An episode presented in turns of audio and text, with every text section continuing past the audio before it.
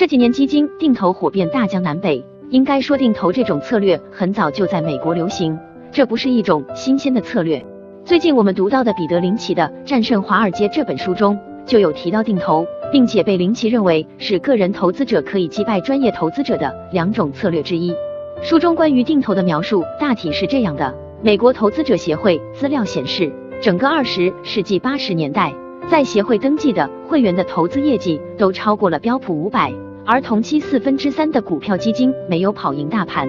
一九九一年，百分之六十一点九的投资俱乐部成员超过或与标准普尔五百持平；一九九二年，百分之六十九超过或与标准普尔五百持平。协会的成员采用的策略正是定投策略。这本书写于一九九三年，那时我们的大 A 股只是个两三岁的娃娃，可见定投这种策略很早就被大规模使用。当然，定投的历史要比这个还要早得多。定投虽然很早就由我国台湾传到大陆，但是大红大火却是在这十年间。道理很简单，这十年是自媒体迅速发展的十年。而定投策略原理简单，适合长期投资，且有巴菲特、彼得林奇等人的背书，因此被这些不需要太多投资经验和历史业绩的自媒体传播到互联网各个角落。且这些自媒体有不少已经依据流量或者出书演讲实现了财务自由，而不是因为定投带来的收益。十年的时间不足以说明太多的问题。从历史的统计数据来看，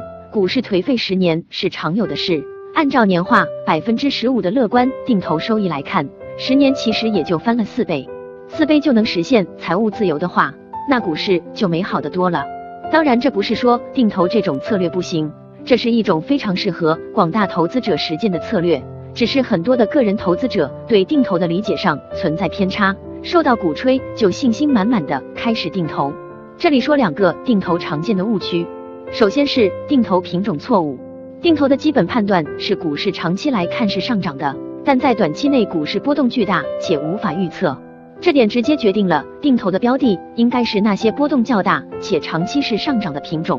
而有的投资者采用定投的方式投资个股、债券基金，个股虽然波动大，但是有退市的风险，不适合定投；债券基金长期虽然是上涨的，但波动很小，也不适合定投。天然适合定投的标的是规模指数。比如沪深三百、中证五百等，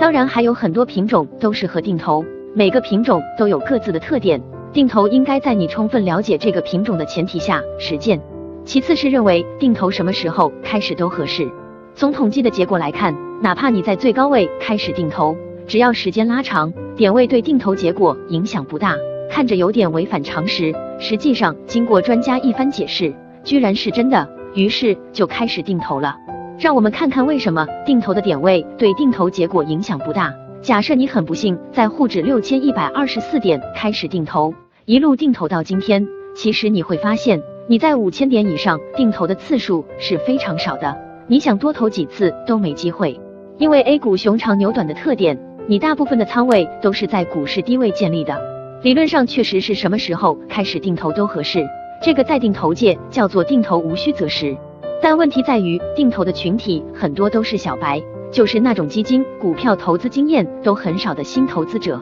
他们开始进入市场，只是想找个稳定可靠的策略，于是自然而然的就看到了定投策略。听到专家们说什么时候开始定投都可以，那赶紧开始实践吧。实际上，基金销售机构推广定投是为了卖基金，在市场艰难的时候，这些机构没有提供投资者心理按摩服务。实际情况很可能是高位进场定投的投资者没多久就放弃了。虽然长期来看坚持就是胜利，但问题是一个能越跌越投、长期坚持的投资者，大概率已经是老手了。所以新手最重要的还是先学习。九年义务教育没有开设投资教育课，不代表投资没有一个体系，这是一个随时学习、随时受益的领域。定投是需要心理建设的，仅仅明白原理不一定就做得好定投。具体如何定投，定投的策略有哪些？具体可以看第十三期和十四期。鼠年给大家带来了二十本投资书籍，牛年每周还会给大家带来更多的投资经典。